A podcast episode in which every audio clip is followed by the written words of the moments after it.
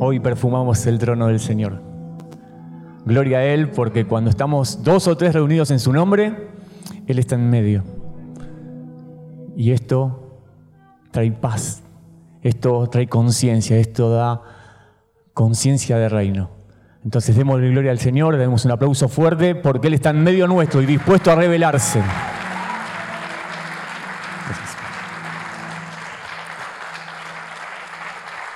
¿Quieren tomar asiento?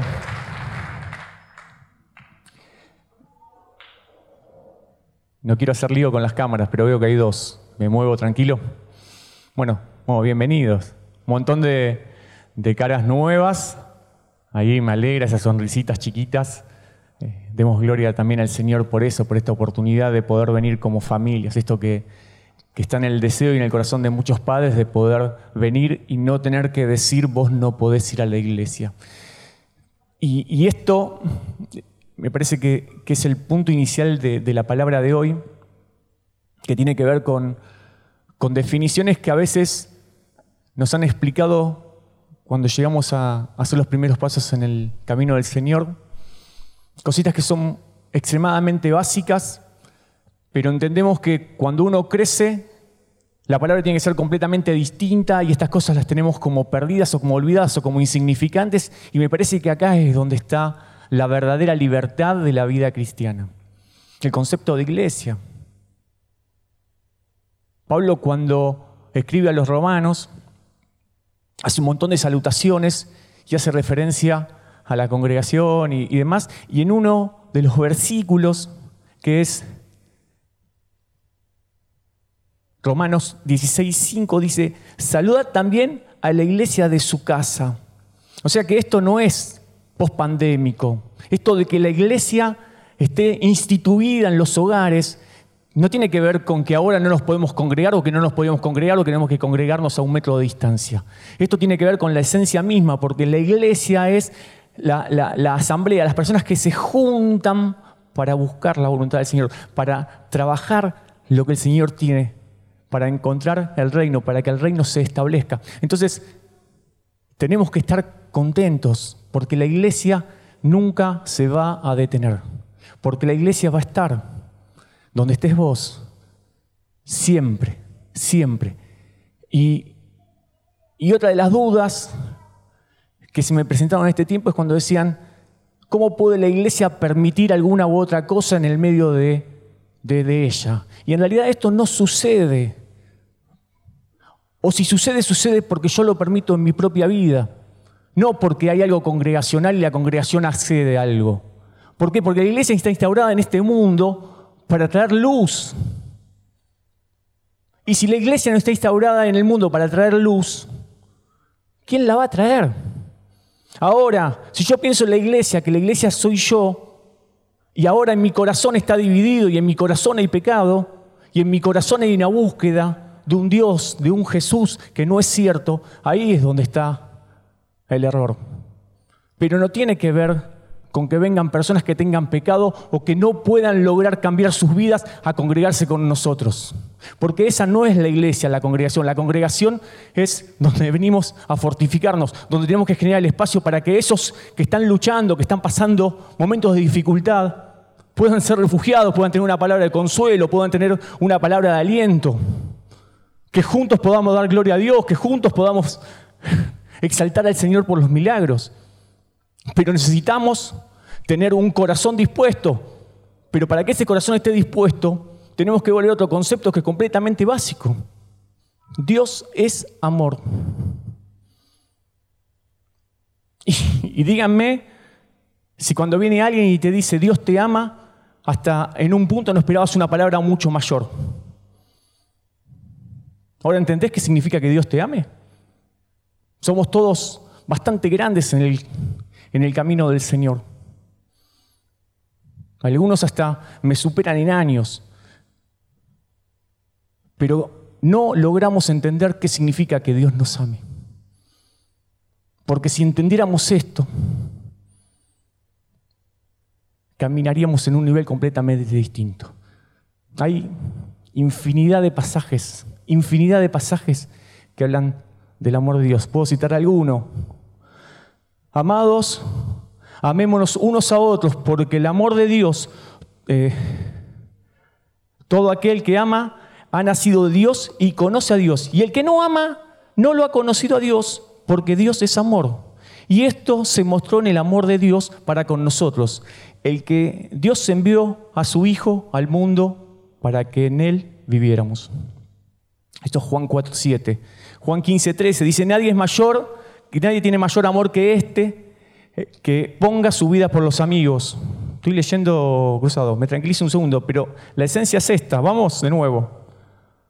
Juan 13:34 dice, un mandamiento nuevo os doy, que os améis unos a otros como yo los he amado, que tengáis, que se améis unos a otros. Y en esto conocerán todos que sois mis discípulos, si tuviereis amor los unos por los otros. Cambia la perspectiva. A ver, ¿qué tienes que hacer por tu hermano? Amarlo. Y ahora, ¿qué es amar? ¿Qué tienes que hacer con Dios o por Dios? Amarlo. ¿Y qué significa esto? ¿Contra qué tenés que luchar para poder amar? Y en realidad, a veces cuando hacemos referencia al amor, nos quedamos muchas veces que, tiene que ver con, con las emociones que nos provocan los demás, con los sentimientos que acuden a nuestro corazón, y, eso no, no es el amor. ¿Quién, ¿Quién puede decir que es el amor?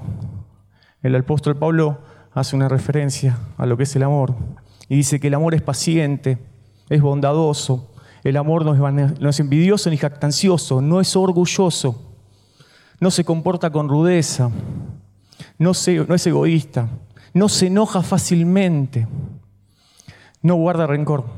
El amor no se deleita en la maldad sino que se regocija con la verdad.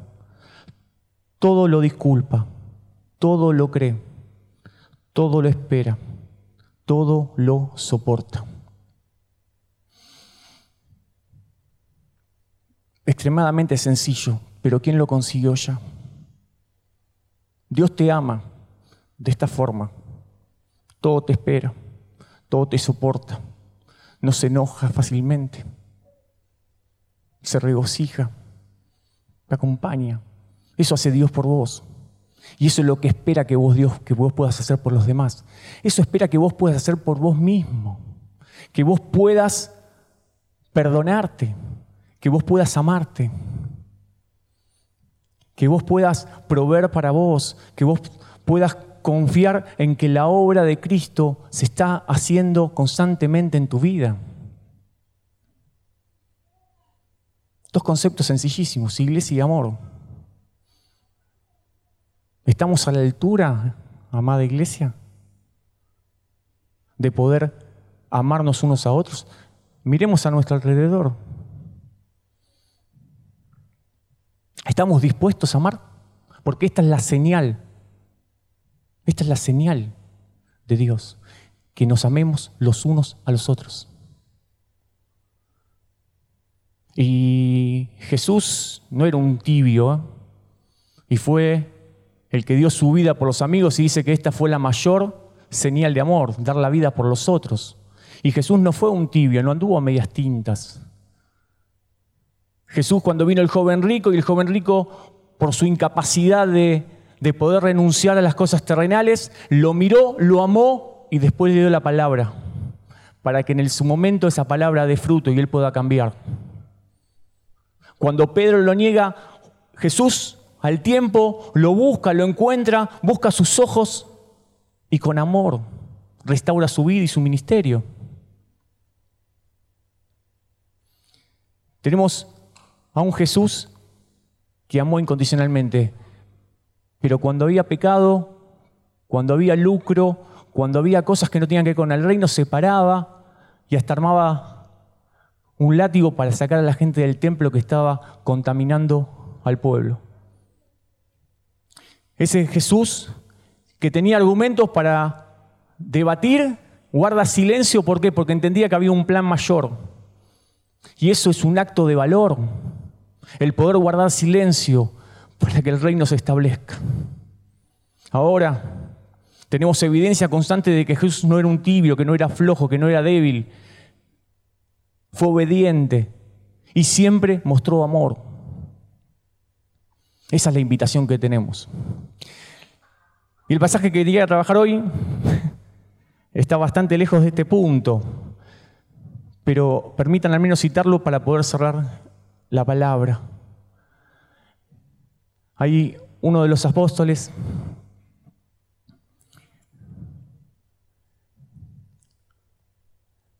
Estamos hablando de Juan 20, 19 al 29. Y cita la historia post muerte de Jesús, la aparición a los discípulos y un discípulo que no estaba presente cuando Jesús se manifiesta. Este discípulo se llama Tomás. La cita, la Biblia lo cita como el dudativo. A partir de la duda de, Tomás aparecen muchas, muchas cositas a trabajar. Está, está, está bueno. Tiene dos o tres intervenciones en la Biblia. Tiene una intervención cuando él habla de ir, Jesús hablaba de ir a resucitar a Lázaro y él dice, bueno, vamos y vamos a morir con, con, Jesús. Él pensaba que en realidad la victoria se iba a dar de, otra forma, se pensaba que se iba a convertir en un mártir. En realidad Jesús iba a dar vida y él pensaba que en realidad tenía que ir a morir. Se da la intervención cuando le preguntan la última cena a Jesús, le dice, si vos te vas, y yo no sé dónde vas, cómo te voy a seguir. Y ahí también el Señor puede hablar de esto. Dice, yo soy el camino, el que cree en mí, aunque muera, vivirá. Este, este discípulo no soportó la muerte de Jesús y no explican por qué, pero cuando Jesús apareció el resto, él no estaba. Él no estaba. Estaba luchando tal vez en sus propias fuerzas lo que le pasaba. Lo que nos pasa a muchos de nosotros que buscamos, en vez de buscar con las personas que nos aman, con las personas que tal vez no tienen la palabra del Señor, pero que nos sostienen en oración, en vez de buscar el consuelo en aquellos que, que nos intentan amar, aunque todavía es imperfecto, nos aislamos y tratamos de buscar soluciones solas. Entiendo que a Tomás le pasaba algo de esto. Estaba conflictuado y cuando Jesús se aparece a los discípulos, dice, cuando llegó la noche de aquel mismo día, el primero de la semana, estaban puertas cerradas en el lugar donde los discípulos estaban reunidos por miedo a los judíos. Vino Jesús y puesto en medio les dijo, paz a vosotros. Cuando le hubo dicho esto, le mostró las manos, el costado, y se regocijaron viendo a Jesús. Entonces Jesús les dijo otra vez, pasa a vosotros, como me envía el Padre, así también os envío. Siempre ejemplo Jesús. Entonces Jesús, habiendo dicho esto, sopló y les dijo, recibid al Espíritu Santo a quienes, a quienes eh, remitéis de los pecados, les son remitidos, y a quienes se los retuvieran, les serán retenidos. Y dice después en el versículo 24, pero Tomás, uno de los dos, el llamado Dídimo, no estaba con ellos cuando Jesús vino. Cuando Jesús se manifestó, él estaba haciendo su propia búsqueda. Él estaba tratando de encontrar dónde se había escapado la tortuga, él estaba tratando de encontrar dónde había vacío la grieta, él estaba tratando de sacar cuentas humanas a ver por qué había pasado lo que había pasado. Y le dijeron, pues, los demás discípulos, al Señor hemos visto, y él dijo, si no viere en sus manos la señal de los clavos y metiere el dedo en medio, en lugar de los clavos y meter la mano en su costado, no creeré. Y el Señor no se queda con esto. Cuando hay una búsqueda genuina, aunque sea de la forma incorrecta, aparece. Y ocho días después, estando otra vez los discípulos dentro, pero esta vez con Tomás, llegó Jesús y estando la puerta cerrada, se pasó por medio y dijo, paz a vosotros. Luego dijo Tomás, le dijo a Tomás, pon aquí tu dedo y mira mis manos y acerca tu mano y métela en mi costado y no seas incrédulo, sino creyente. Entonces Tomás respondió y dijo, Señor mío y Dios mío. Jesús le dijo, porque has visto, creíste. Bienaventurado. Bienaventurados los que sin haber visto creen. Y es una palabra para este tiempo. Porque nosotros estamos creyendo sin haber visto. Estamos llamados a creer y a declarar que el reino de Dios se establece, aunque no veamos. Aunque la higuera tenga pocos frutos, el Señor tiene control. Aunque el fruto de nuestra oración aún no tenga resultados, estamos confiando en Dios. Y a Él le es todo posible. Iglesia, tenemos un desafío precioso por delante, que tiene que ver con primero saber que la iglesia sos vos y en la iglesia no se va a meter nada raro si vos cuidas tu relación con Dios. Si vos cuidas tu relación con Dios y sos una gente que favorece y está todo el tiempo dispuesto a amar al que está al lado, aunque esté retrasado o aunque esté adelantado, si sos esa gente que está dispuesto a pararse con una relación de búsqueda constante con Dios y se pone y se dispone a ayudar y amar a los demás, hay seguridad absoluta de que la luz va a brillar siempre, de que el reino de Dios se va a establecer, de que va a haber milagros a tu alrededor, de que va a haber muchas personas que se acerquen a Cristo. No sé si sos un Tomás que está buscando las cosas sola o sos de los demás que tal vez no tuvieron valor para separarse y se quedaron esperando que alguien traiga la respuesta. Pero te digo que la respuesta viene de Jesús en el tiempo oportuno. Y si todavía no ves los frutos, si todavía el fruto no ha llegado, ten la convicción de que si tu fe fue depositada en Dios, Él va a hacer el milagro.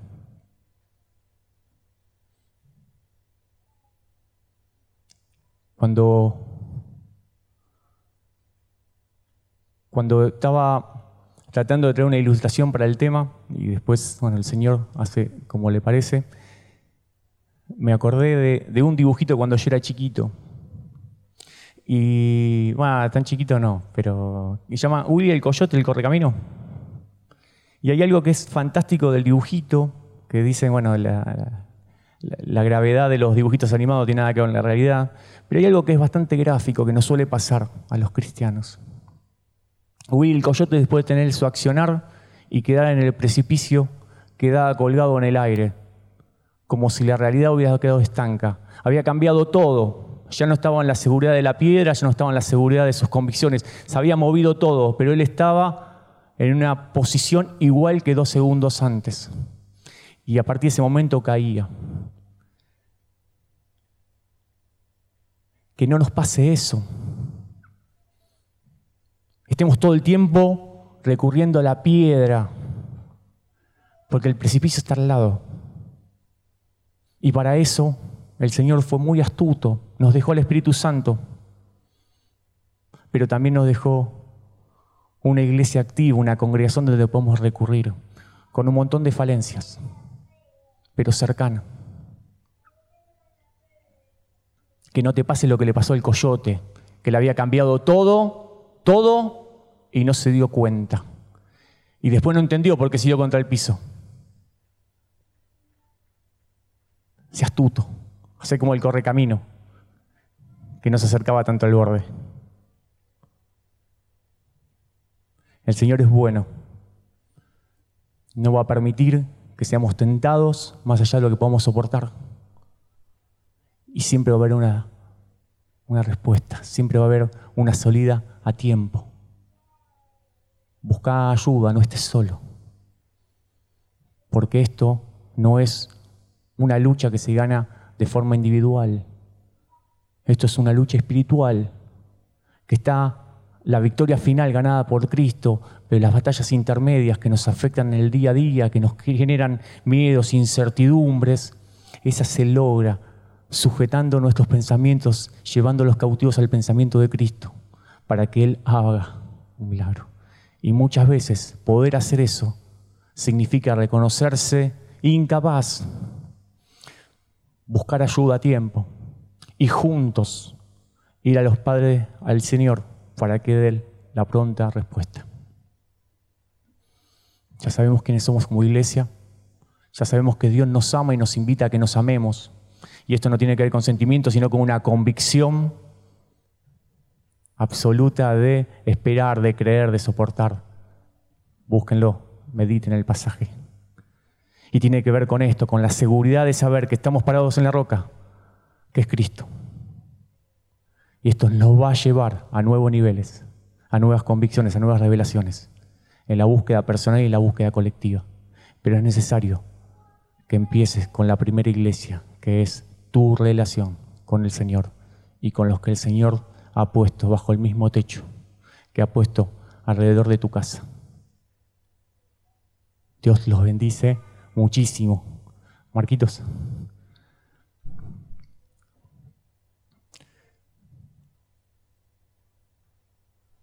Willy es un personaje que a mí me gusta.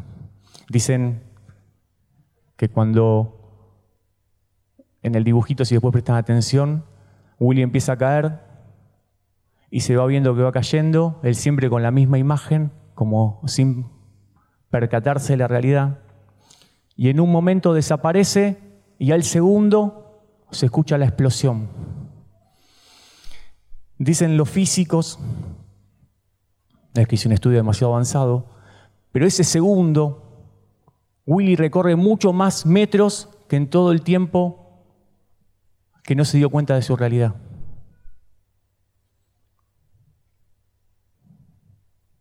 Nosotros tenemos a Dios, que si nos estamos cayendo nos puede retener, aunque estemos ya a una velocidad tan grande que parece que no tenemos solución. Y es mentira que tenemos que tocar el fondo para salir porque en Señor todo, todo, todo lo podemos. Pero es una decisión personal, creerle a Dios. Y eso solamente lo puedes decidir vos. El Señor ha dejado las 99 para encontrarte a vos. Vos no sos de las 99, vos sos la una que está perdida. Aprovecha, estás tirando la mano.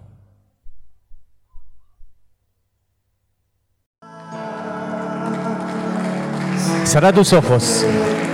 Cerra tus ojos y corre la emocionalidad. Corre la emocionalidad porque esto es una convicción que da el Espíritu Santo. Y declara fuera de los sentimientos, fuera de los pensamientos recurrentes, fuera de tus fortalezas, que el Señor es tu Dios.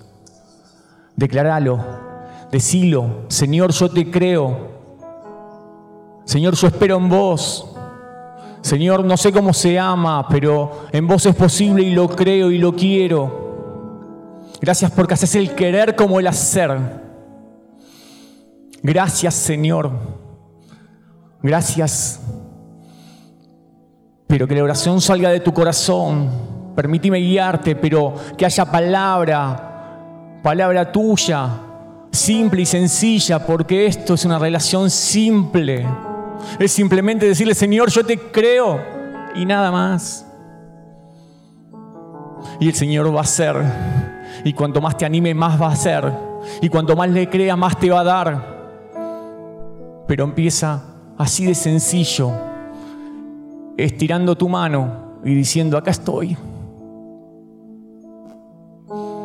Sujetame fuerte, no quiero caer más.